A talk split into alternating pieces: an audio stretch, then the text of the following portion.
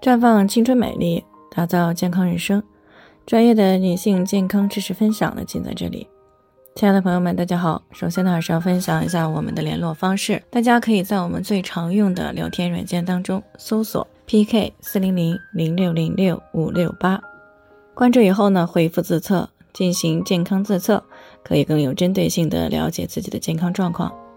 接下来呢，开始我们今天的健康话题。霉菌性阴道炎的高发期到来了，该怎么样预防霉菌性阴道炎？那入夏呢已经有一周了，很多地方的气温呢已经快速的升高。那对于女性朋友来说呢，这意味着霉菌性阴道炎的高发期呢已然到来了。那么稍微不注意，很可能就会被它缠上。霉菌性阴道炎呢又称念珠菌性阴道炎，是阴道炎的一种，它是一种由白色念珠菌引起。它的典型症状呢是外阴瘙痒，而且呢瘙痒症状时轻时重，时发时止。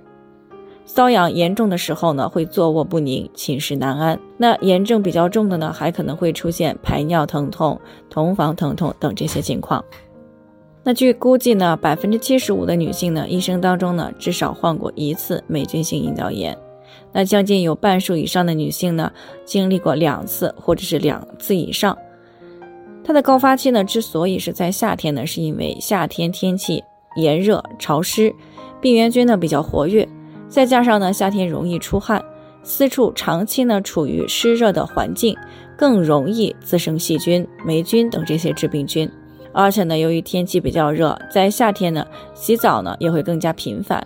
有些女性呢会在洗澡的时候呢使用一些没有经过消杀的水呢清洗私处。这样呢，就更容易破坏隐私部位的酸碱平衡，给霉菌性阴道炎呢埋下隐患。那除此之外，天气炎热的时候呢，还有不少女性呢会经常吃一些比较甜的水果以及冰淇淋，从而呢导致隐私部位糖原超标，这样呢就更容易促进霉菌的增殖。那么夏天的时候，女性朋友应该怎么样预防或者是降低霉菌性阴道炎的发生呢？首先是勤换内裤，不穿不透气的内裤或者是紧身裤，最好呢穿纯棉透气的内裤，而且呢内裤换下来以后呢要马上清洗，不要阴干，要放在太阳下晒干，以免呢细菌滋生。那在来大姨妈的时候呢，定期要更换卫生巾啊，一片卫生巾的使用时间呢最好不超过三个小时。其次呢就是不使用淋浴水冲洗隐私部位的内部。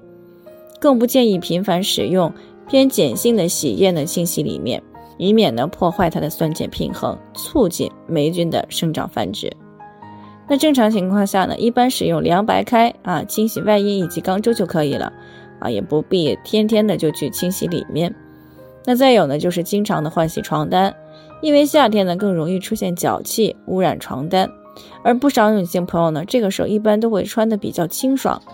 这样的霉菌就更容易通过床单感染隐私部位。除此之外呢，在饮食上要注意少吃辛辣、刺激性以及比较甜的食物，特别是同房后的两天内呢，尤其是要注意，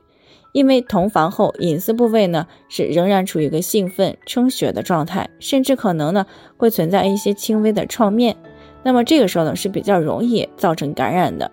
如果饮食上呢再不注意，就容易造成隐私部位的感染。另外呢，还要尽量避免服用抗生素以及避孕药，以免呢破坏隐私部位的酸碱平衡，滋生致病菌。